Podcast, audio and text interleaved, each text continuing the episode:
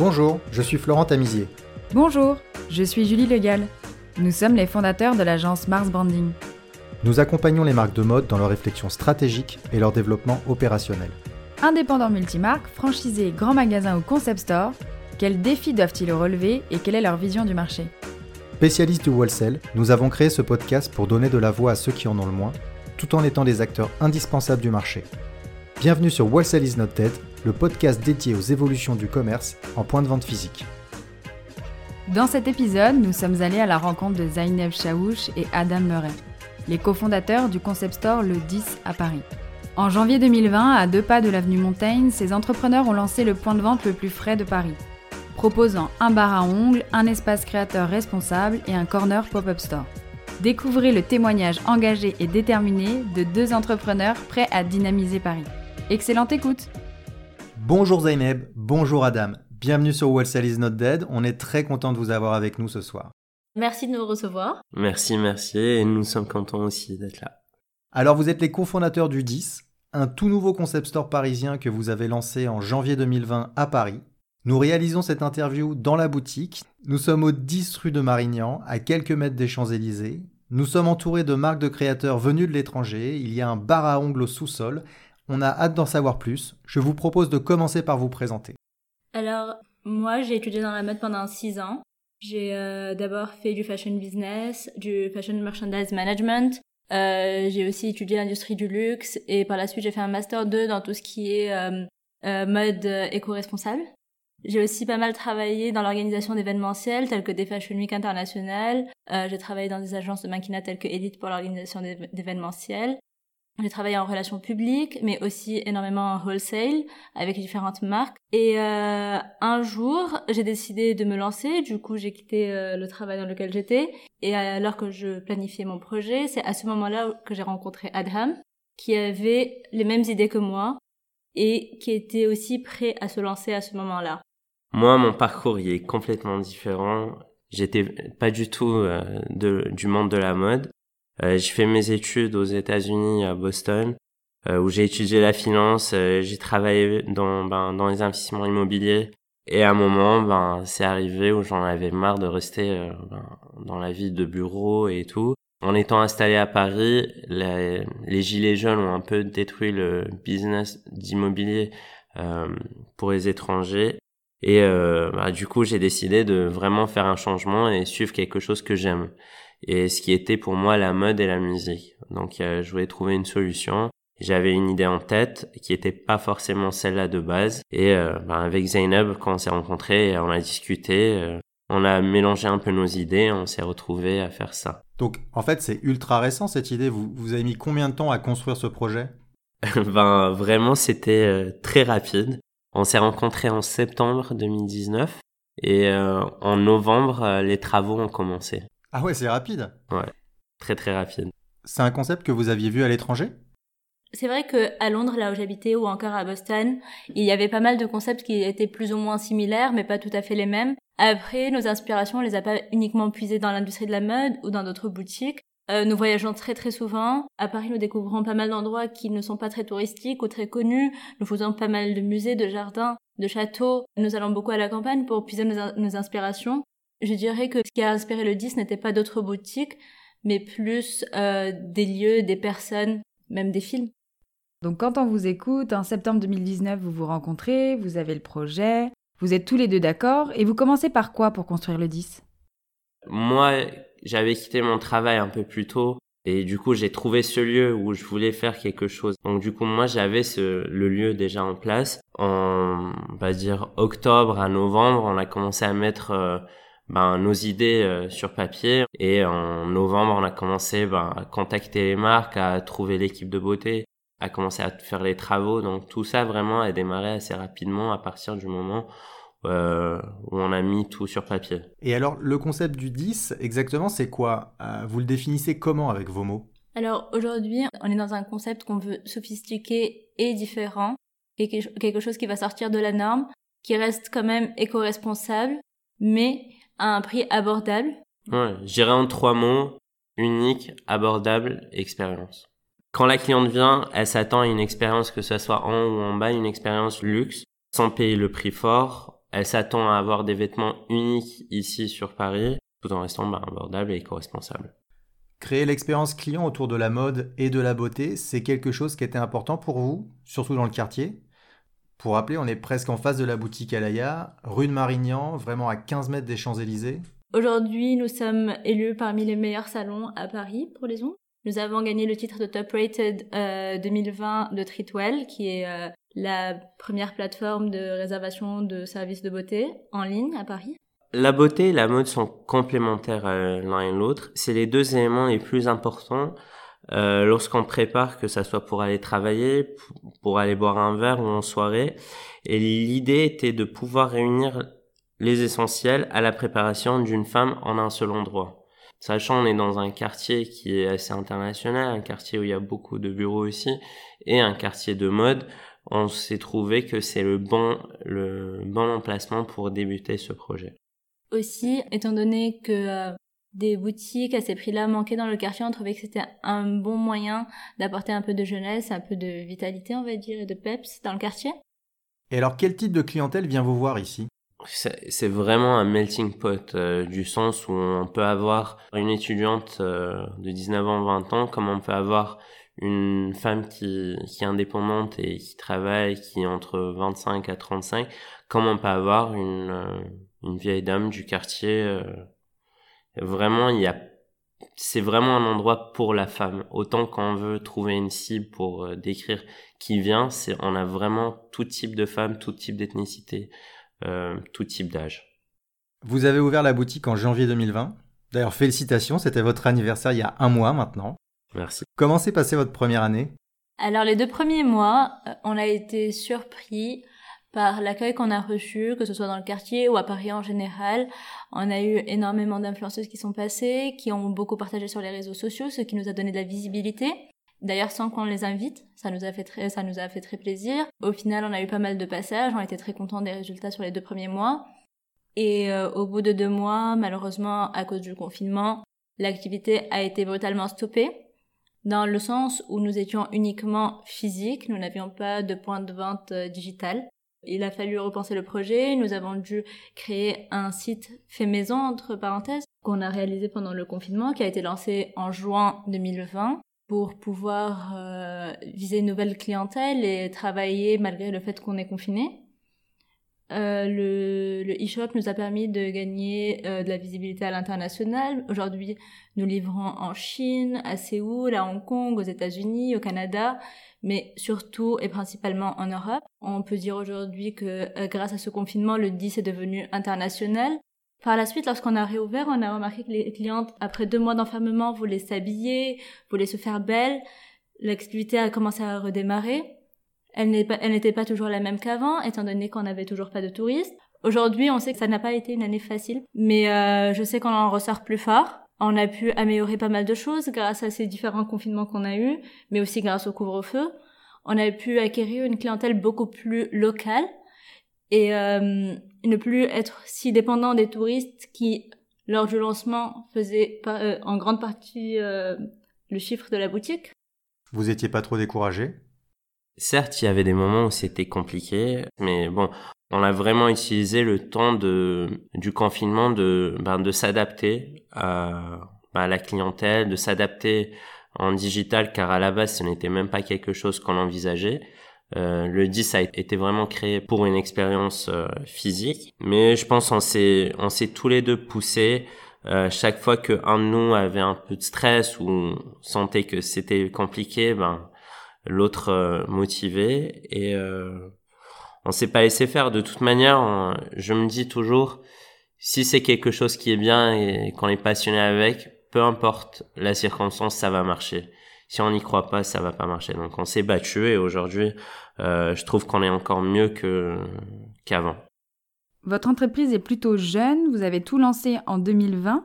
Comment vous faites pour sélectionner vos fournisseurs? Car vous étiez inconnu sur le marché et quels étaient vos critères? Alors pour convaincre lorsqu'on est jeune et qu'on ouvre un nouveau projet et que personne n'a entendu parler de nous, il faut être un bon commercial. Du coup, il a fallu qu'on vende le projet, qu'on le vende, qu'on vende ses mérites, Euh, le lieu a beaucoup aidé. Le fait qu'on soit en face d'Alaya, à côté de Oscar, euh, Oscar de la Renta, qu'on soit à côté d'Avenue Montaigne et à côté des Champs-Élysées, nous a beaucoup aidé à avoir des marques qui ont 3 millions de followers sur Instagram, comme For Love and Lemons par exemple. Et parmi nos critères, c'était le style. Il fallait que le style soit un peu extravagant. On ne fait pas du tout de basique dans la boutique, ou alors très très rarement s'ils défendent une cause par exemple. Euh, nous avons Libra qui par exemple défend la cause des femmes battues et reverse une partie de ses bénéfices à des associations, mais fait des hoodies et des t-shirts qui sont assez basiques. À ce moment-là, on peut exposer la, marque dans la boutique car ça rentre dans certains critères et valeurs qu'on partage avec eux. Sinon, généralement, nos critères, c'est déjà qu'il y ait une charte d'éco-responsabilité, que la marque démontre euh, des initiatives, comme par exemple euh, For Love and Lemons, qui, dans la dernière collection, est à 99% faite à partir de matériaux upcyclés. Euh, House of Sunny, par exemple, qui utilise la IFLO technologie, qui est euh, une technologie qui permet de réduire la consommation d'eau lors de la production des jeans. Nous avons aussi par exemple Piquante, qui est une marque qui substitue le cuir animal par du cuir d'ananas. Et ces différentes marques avec différentes initiatives et nous encourageons toutes les différentes initiatives, même si ce n'est pas toujours les mêmes, même si ce n'est pas à 100% éco-responsable, nous, nous essayons de pousser à ce que ça le soit au maximum. D'accord. Et toujours dans un prix accessible, comme vous l'avez précisé au début. Toujours dans un prix accessible avec un style qui reste sophistiqué. Le prix accessible surtout, ça reste très important pour nous parce qu'aujourd'hui, il n'y a pas, il n'y a pas d'autre solution pour euh, le consommateur. Euh, on se retrouve soit dans des mass market où c'est des choses qui sont abordables mais qu'on trouve partout, ou des choses plus uniques mais qui sont forcément très chères. Et vous parlez des clients, ils sont sensibles à l'éco-responsabilité Vous les sensibilisez lorsqu'ils viennent dans votre point de vente? Alors nous, on peut pas imposer notre point de vue on en parle euh, énormément autour de nous car c'est quelque chose qui nous tient vraiment à cœur, même dans notre vie quotidienne, etc. Et c'est pour ça qu'on on essaye de l'introduire, même si l'introduction est un petit peu lente, euh, notamment sur le marché français. On remarque que les jeunes de 20 ans et moins sont très intéressés par cet aspect-là, ils font très attention. La clientèle un peu plus âgée, ils prêtent beaucoup moins attention, parfois le voient d'un œil un peu négatif, ne n'associe pas forcément éco-responsabilité à qualité. On espère pouvoir changer ça et si un jour on arrive à inspirer une ou deux autres boutiques à faire pareil, ce serait un bel accomplissement. C'est important pour vous de lancer un nouveau concept store hyper moderne dans le triangle d'or de Paris et de ne référencer que des créateurs responsables?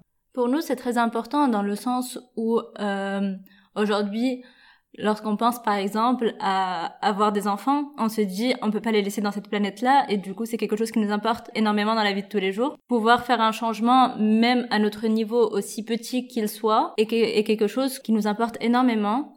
On a eu l'occasion de faire le tour de la boutique. Euh, il y a beaucoup de marques qu'on ne connaît pas. Euh, comment est-ce que vous cherchez les marques? Est-ce qu'il y a des marques qui viennent à vous au bout d'un an ou est-ce que vous allez sur Instagram ou d'autres plateformes? À l'époque où c'était encore possible, nous faisons pas mal de salons dont Who's Next et euh, la Fashion Week de Berlin. Comme on a à peine commencé, il y a eu le confinement, donc c'était les deux. On avait prévu de partir à la Fashion Week de Séoul. Euh, et de Copenhague. Et de Copenhague aussi, mais qui ont été annulés. Et Instagram nous aide beaucoup aujourd'hui, mais aussi le bouche à oreille. Voilà. Et après, il y a, on a créé une adresse mail pour que les marques euh, qui sont intéressées, soit ils nous contactent via Instagram ou sur euh, une adresse euh, mail pour tout ce qui est collaboration à buying.ledisconcept.com. Donc, si on est un jeune créateur avec une démarche responsable, on peut vous contacter à cette adresse, c'est ça? Tout à fait, à travers cet email ou même Instagram. Et là, pour ce début d'année, vous vous organisez comment? Vous avez un planning? Vous allez faire des showrooms? Alors, à partir de la semaine prochaine, on a pas mal de présentations en ligne. On a des showrooms en ligne, on a pas mal d'entretiens avec des marques. C'est comme euh, c'est comme ça on, allait dans le showroom, on les rencontrait, juste on voit la collection à travers la caméra, ce qui n'est pas toujours très pratique dans le sens où on peut pas voir les matériaux, on peut pas les toucher et parfois lorsqu'ils arrivent, il y a des petites déceptions, mais nous essayons de faire avec quand même. À partir de la semaine prochaine, on va avoir énormément de buying sessions Mm. avec euh, notamment dans un premier lieu les marques anglaises qui commencent la semaine prochaine et par la suite on va aller vers les États-Unis. Et aujourd'hui, vous avez combien de marques référencées Une vingtaine. Une vingtaine, ok. Et vous changez régulièrement? Vous suivez les saisons? Enfin, quel est le rythme chez vous? Alors contrairement aux enseignes de luxe, on va pas mettre l'été au mois de février. On met l'été quand la saison arrive et que les gens commencent à réellement porter de l'été. On remarquait par exemple l'année dernière, lorsqu'on était resté ouvert jusqu'au 15 mars, les clientes jusqu'au 15 mars, elles achetaient des euh, sweaters, des euh, manteaux en fausse fourrure, des pièces très chaudes. Et euh, du coup, notre stratégie avait marché l'année dernière. On, on continuera à la faire cette année. On continuera à la faire tant qu'elle marche parce que on regarde autour de nous et honnêtement, les consommateurs que nous connaissons personnellement n'iront pas acheter euh, des vêtements d'été euh, en plein mois de février. D'accord, et vous suivez le rythme des opérations commerciales aussi? Typiquement les soldes, le Black Friday? L'idée initiale était d'avoir que les deux soldes par an, éviter tout ce qui était Black Friday, etc. Mais honnêtement, avec la situation actuelle et euh, le stock avec lequel on se retrouve, on est, on est obligé d'avoir recours à des soldes un peu plus grands, des Black Friday, etc pour pouvoir euh, faire partir ce stock qui commence à quand même à s'accumuler depuis un an. Oui, il faut trouver des solutions quoi qu'il arrive. Personne n'avait prévu le confinement. Même si on n'a pas envie de faire le Black Friday, cela reste une opportunité intéressante, surtout pour vous qui débutez. Mais ce qui est intéressant aussi pour nous, c'est quand même on essaie de combiner les promotions ou les soldes avec la beauté. Par exemple, comme ça, on n'est pas forcément obligé de toucher au prix des vêtements, mais plutôt offrir euh, la beauté ou vice-versa. Ah ouais, et, alors comment ça fonctionne? Directement après euh, le premier confinement, ce qu'on avait fait pour un peu redémarrer l'activité, parce que quand même il y avait les restaurants qui étaient encore fermés, on, a remarqué que l'achat des vêtements était encore très petit euh, juste après le confinement. Donc ce qu'on a fait, c'était pour tout achat de vêtements, on offrait, euh, dépendant de combien la cliente dépensait, par exemple, si elle dépensait 100 euros, elle avait une manicure offerte. Une manicure qui est l'équivalent de 45 euros à peu près. D'accord. Et en moyenne, une cliente passe combien de temps chez vous? Alors, c'est plus, on va dire, quand elles viennent, elle achète les vêtements par hasard. Ce qu'elles font, c'est elles vont découvrir le, euh, le salon et elles vont prendre rendez-vous pour un, pour un autre mois. Mais le contraire, quand les clientes sont là, par exemple, comme la cliente qui est juste partie euh, juste avant que vous arriviez, elle, elle a l'habitude de venir se faire les ongles et après elle peut rester encore une heure supplémentaire à essayer des vêtements et euh, c'est souvent ça. Donc une cliente qui se fait les ongles peut finir par passer euh, 3 heures et 4 heures euh, à la boutique entre les ongles et le shopping. ok, donc on a presque envie de rajouter un café là, non? Ce qu'on fait quand même, c'est qu'on offre aux clientes qui se font les ongles systématiquement café, thé, au type de boisson. Et euh, on avait fait pendant un moment aussi, euh, avant le confinement, les brunchs du dimanche, par surprise pour les clients, juste par plaisir. Ce qu'on faisait, c'est on offrait euh, des petites pâtisseries et un verre de mimosa. C'était assez agréable pour les dimanches. Ouais. Est-ce qu'on peut dire que les avantages du concept, c'est que vous garantissez toujours du trafic dans votre boutique? Oui, tout à fait. ça veut dire que, on va dire, un magasin normal un jour où c'est mort, où c'est calme, peut-être ils peuvent avoir zéro, un ou deux passages. Que nous, en... et c'était l'idée derrière, c'était vraiment de garantir un flow tous les jours et on se retrouve avec un minimum de passages de 30 à 40 clientes tous les jours qui est assuré en moyenne. C'est, c'est plutôt agréable d'avoir ça parce qu'il y a toujours cette, euh, on arrive toujours à convertir au moins une, deux, trois, des fois plus, mais généralement il y a toujours cette conversion. Et surtout quand on a 4,9 sur 5, c'est super, félicitations. Merci beaucoup. Oui, ça aide. Et euh, ce qu'on avait fait au début, euh, c'était l'espace en bas. On avait fait un fitting room pour que la cliente essaie les vêtements en bas, exactement pour le pour la raison que quand les clientes font les ongles, elles arrivent, elles regardent, elles se disent ah ben peut-être moi aussi et sur une période de une heure ou deux, euh, on voit une, deux, trois clients défiler et ça arrive dans la tête d'acheter. Et pareil pour les clients d'en haut, de découvrir euh, qu'il y a un bar à rond. Est-ce que vous pouvez nous parler de cet espace vintage qui se trouve à droite lorsqu'on rentre dans la boutique? C'est un corner qui est dédié à la seconde main, aux collaborations, c'est ça? Alors oui, on a un espace euh, dans l'étage mode qui est utilisé pour les collaborations. On a d'abord une collaboration pour tout ce qui était sac de seconde main et vintage. Il y avait aussi pas mal de Kelly et de Birkin qui étaient assez rares quand on pouvait retrouver à l'étage. Ça, c'était de l'ouverture jusqu'au premier confinement. Euh, par la suite, nous avons, nous avons fait une collaboration avec une marque de vintage qui s'appelle From My Mother, qui chine des pièces euh, d'un petit peu partout dans le monde et les revend. Elle offrait des pièces vraiment incroyables. Il y avait, euh, par exemple, le smoking de Saint Laurent des années 70, des robes Dior de Galliano. Il y avait on retrouvait vraiment de tout, mais des pièces iconiques à des prix qui restaient tout de même abordables, ce qui convenait à notre euh, concept. Et c'était une très très belle collaboration qui au final a fini par durer plus que ça n'était prévu. Et c'est une marque avec laquelle on souhaiterait vraiment retravailler. Par la suite, euh, c'était l'été, du coup nous avons eu un pop-up pour le mariage. En ce moment et jusqu'à la fin de la semaine, on a Sarah Gage qui est spécialisée dans le microbleeding pour les sourcils, donc c'est complètement différent, mais ça rejoint l'idée de la beauté que nous avons en bas. Et bientôt nous allons avoir un, nouvel, un nouvel espace pop-up, mais euh, ça reste encore un petit secret, on peut pas encore en parler, mais j'espère oh, que vous allez aimer.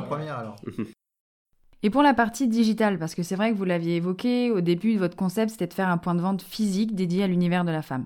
Vous avez monté un site e-commerce assez rapidement, je crois. Comment est-ce que vous organisez pour le gérer? Car c'est une activité qui est vraiment différente d'un point de vente physique. Vous l'aviez évoqué dans un article, il me semble, vous pensiez mettre les anciennes collections dessus au début. Est-ce que c'est toujours le cas? Alors, euh, le site a été euh, vraiment créé à la maison. On l'a fait nous-mêmes pendant le confinement sans avoir recours. Elle l'a fait elle-même. Elle l'a fait. Bravo. Merci. bah du coup, il a appris à le gérer aussi, donc il m'aide à mettre les collections dessus. Aujourd'hui, nous l'utilisons pas juste comme outlet, étant donné la situation et qu'on voulait vraiment toucher, cette clientèle internationale pour euh, compenser la perte euh, qu'on a eue à cause du Covid. Nous l'utilisons vraiment pour toute la collection. Il y a des marques quand même qu'on ne met toujours pas sur le site, soit pour garder l'exclusivité en boutique, comme c'est convenu avec la marque, ou pour pousser les gens à quand même venir sur place ou parce que nous avons des marques qui sont coréennes par exemple qui taillent pas du tout comme les marques françaises ou anglaises. Euh, les tailles sont vraiment très différentes et on trouve que c'est inutile de les mettre sur le site pour avoir automatiquement des retours. Même si on inclut un guide des tailles, c'est toujours très compliqué à comprendre leur taille, il vaut mieux les essayer. Du coup, ces marques-là, on évite vraiment de les mettre sur le site. D'accord, et pour toute la partie communication sur les réseaux sociaux, car on a vu que vous aviez un compte Instagram qui est très joli, très esthétique en tout cas, c'est vous qui le faites? Comment vous organisez pour publier sur les réseaux? Alors pour la partie euh, réseaux sociaux, c'est aussi nous. C'est surtout grâce aux influenceuses avec qui on travaille. On a de bonnes relations avec quelques influenceuses. Ce n'est pas des tonnes non plus, mais ce sont des filles avec qui on a créé une relation sur le long terme, qui étaient là pour nous depuis le début. Elles prennent pas mal de photos avec nos vêtements, réutilisent ces vêtements-là. Nous travaillons aussi beaucoup avec les écoles notamment Marangoni, qui est l'école dans laquelle j'ai euh, fait mon bachelor. Euh, du coup, les étudiants de fashion styling de Marangoni font pas mal de shooting pour nous, que nous réutilisons sur notre page Instagram. Euh, nous essayons également de communiquer sur les ongles, parce que nous avons développé le nail art au sein de la boutique, et c'est quelque chose qu'on voudrait promouvoir dans le sens où, lorsque nous avons une tenue extravagante, du nail art sur les ongles peut venir comme un bel accessoire pour accompagner cette tenue. Donc c'est quelque chose aussi que nous mettons pas mal en avant. Nous venons d'ailleurs de créer une page dédiée à ça. Comment elle s'appelle cette page? Le 10 Nailed It. Pour revenir sur votre activité digitale, vous avez une stratégie particulière? Vous ne mettez pas toutes les marques pour des raisons de taille? Comment ça se passe à l'heure actuelle? Vous avez beaucoup de retours? Vous arrivez à capter une clientèle particulière? Oui, on a, bah, on a capté euh, beaucoup surtout avec les promotions Instagram qu'on a pu utiliser en choisissant de mettre euh, des produits à des certaines périodes on a réussi vraiment à capter pas que la clientèle locale avec le click and collect aussi, mais euh, aussi euh, aujourd'hui on a des, quand même des clientes qui reviennent, qui achètent de l'étranger mais qui reviennent vers nous parce que on a un système qui est très comment on gère tout à deux? Dès qu'une vente est faite, on prépare le colis souvent dans les 10 minutes et on l'envoie dans les 30 minutes après la commande. Donc du coup, on est très efficace de ce sens-là. On, on, rajoute des petites touches euh, personnelles pour euh, avec des petits messages. Euh. Vous êtes dans la fidélisation pour le moment. Voilà, on a de la fidélisation et pareil, on assure la qualité. Et en termes de répartition du chiffre d'affaires à peu près, alors sans donner de chiffre exact, hein, mais en pourcentage entre le e-commerce et le physique sur cette année 2020 alors le e-commerce reste quand même très minime comparé au physique. Ça reste euh, une activité complémentaire, ça ne sera jamais notre activité principale, ce n'est pas l'objectif. Mais nous sommes très contents euh, de des chiffres, notamment les chiffres les plus récents. La plus grande satisfaction sur le e-shop n'est pas le chiffre en soi, étant donné que les gens achètent en ligne notamment pour les réductions, les promotions et les soldes, mais la euh, quantité de voir qu'il y a autant de gens qui s'intéressent à notre site, mais aussi les destinations, de voir qu'aujourd'hui on livre à Londres, à Amsterdam, en Allemagne, en Italie, en Espagne, en Suisse, en Ukraine. On a fait tous les continents. On a fait, on a fait l'Australie, on a fait la Nouvelle-Zélande. Donc c'est en soi c'est une satisfaction. On se dit qu'il y a des gens dans le monde entier, parfois dans des villes qu'on ne connaissait même pas, qui achètent de notre site web. Au final, c'est quelque chose dont on est très fier. Et très peu de retours, vous disiez, c'est ça? Ouais, un seul retour. Et le stock du site, c'est le stock du magasin, on est d'accord? Vous n'avez qu'un seul stock? Oui, c'est un seul, c'est un seul stock. Ouais. Alors que c'est vrai que deux fois c'est arrivé qu'une cliente achète un produit à l'étage, c'était le dernier. En même temps, on a eu une commande en ligne. Donc, du coup, il fallait annuler la commande. Malheureusement, c'est des choses qui arrivent lorsqu'on a notre taille et pas des stocks énormes. Mais c'est un risque à prendre au final. Je trouve que c'est pour le moment c'est la bonne stratégie avec la situation actuelle parce que ben Dieu merci on se retrouve pas avec des stocks énormes qui sont qu'on doit écouler qui sont coincés. On est assez satisfait de ça. Ok, on arrive à la fin de cette interview. On a quelques questions pour conclure. Ce podcast s'appelle Wholesale is not dead et on est toujours ravi de voir de nouvelles idées retail éclore. On a parlé de l'année 2020. Oui. Ouais. Moi, j'aimerais que vous me parliez de ce que vous planifiez pour 2021-2022. Comment vous vous voyez évoluer sur le plan digital comme sur le plan physique? Alors, euh, sur le long terme, on aimerait bien pouvoir proposer euh, plus de produits, aussi plus de taille. On a pas mal de collaborations qui sont en cours avec de nouvelles marques qu'on n'a pas encore en boutique, mais je pense qu'ils pourraient beaucoup plaire à la clientèle parisienne. Euh, nous avons quelques projets ailleurs dans Paris, mais ça on peut pas en dire plus. Et voilà. Donc il faudra trouver une adresse au 10 du coup, pour que ça s'appelle encore une fois le 10 Enfin, c'est proche d'ici. Non, ça reste dans Paris. Peut-être ça sera le, euh, au 10 de quelque part, ou peut-être pas, mais en tous les cas, ça va rester sur Paris. Et pour avoir votre vision une nouvelle fois, comment vous voyez le marché évoluer dans les années à venir? Le marché de la mode en France? Aujourd'hui, on remarque que de plus en plus de jeunes osent se lancer, de plus en plus de nouvelles idées émergent et euh, de plus en plus d'idées différentes sont en train de de connaître des succès et je pense que c'est une très belle chose. On espère pouvoir euh, trouver de belles surprises sur le marché français bientôt, euh, pouvoir trouver des projets qui pourront nous inspirer. on pense que la nouvelle génération va apporter énormément, que ce soit d'un point de vue éco-responsable, mais aussi d'un point de vue technologie et d'un point de vue créativité. On a quand même l'impression qu'on va vers un, vers l'avenir d'anti-gaspillage entre le, la responsabilité sociale devient de plus en plus importante et aussi euh, je pense que le vintage quand même a un grand avenir euh, devant nous. D'accord. On est dans une période extrêmement difficile, que l'on soit un point de vente ou une marque. Si vous aviez des conseils à donner aux marques, vous leur diriez quoi? On remarque aujourd'hui que euh, pas mal de marques ont tendance à copier quelque chose qui marche déjà Sauf que le consommateur aujourd'hui n'est plus comme il était auparavant. C'est un, consommateur qui est beaucoup sur les réseaux sociaux, sur Internet. C'est un consommateur éduqué et euh, il va se rendre compte que lorsque c'est une copie, alors que lorsque c'est un original et qu'on ose se distinguer, même si personne ne croit en nos idées, on persévère et on continue à se démarquer, je pense qu'on finira toujours par euh, en être récompensé.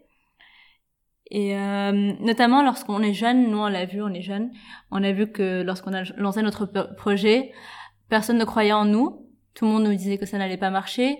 Euh, on a persévéré, il y a eu les COVID, le Covid, tout le monde nous disait que ça allait être fini, que le 10 n'allait pas survivre. On a persévéré, on a continué à y croire, on s'est battu.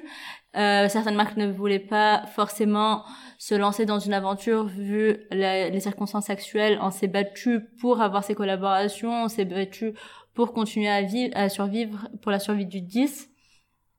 Et au final, aujourd'hui, on en voit, euh, on en voit le, le résultat dont on est assez fier mais c'est pas quelque chose qui est arrivé du jour au lendemain, ça n'a pas été facile, c'est beaucoup de nuits sans sommeil, c'est beaucoup de travail acharné, on travaillait 24 euh, heures sur 24, 7 jours sur 7, et je pense que lorsqu'on croit en quelque chose et lorsqu'on ose être différent, on finira toujours par en être récompensé. Eh bien bravo, on a l'impression que c'est très perso ce conseil aussi, je vous ai posé la question sur les marques, vous avez fini sur vous. Le 10 deviendra peut-être une marque dans le futur, remarque. En tout cas, vous êtes très engagé, ça fait plaisir à voir, surtout début 21, et c'est très encourageant pour la suite. Euh, merci beaucoup pour votre temps. C'était très enrichissant. J'espère que vous avez aimé cette interview autant que nous. Oui, on a adoré et vraiment merci. C'était notre tout premier podcast. Euh, c'est plutôt bien passé. C'est notre première interview à l'oral, on stressait un petit peu. eh bien, bravo, merci pour ce message hyper positif. Merci à tous les deux. Et puis, longue vie aux 10. Merci, merci. beaucoup. Si vous êtes arrivé jusqu'ici, c'est sûrement que l'épisode vous a plu. Merci de le partager autour de vous et de nous mettre une note 5 étoiles sur Apple Podcast avec un joli commentaire. Ça va énormément nous aider à faire connaître le podcast. Et n'oubliez pas de vous abonner. Si vous avez des besoins en accompagnement sur vos projets d'entreprise, n'hésitez pas à contacter Mars Branding, on va s'occuper de vous. Il suffit de nous écrire à info at marsbranding.com. À très bientôt.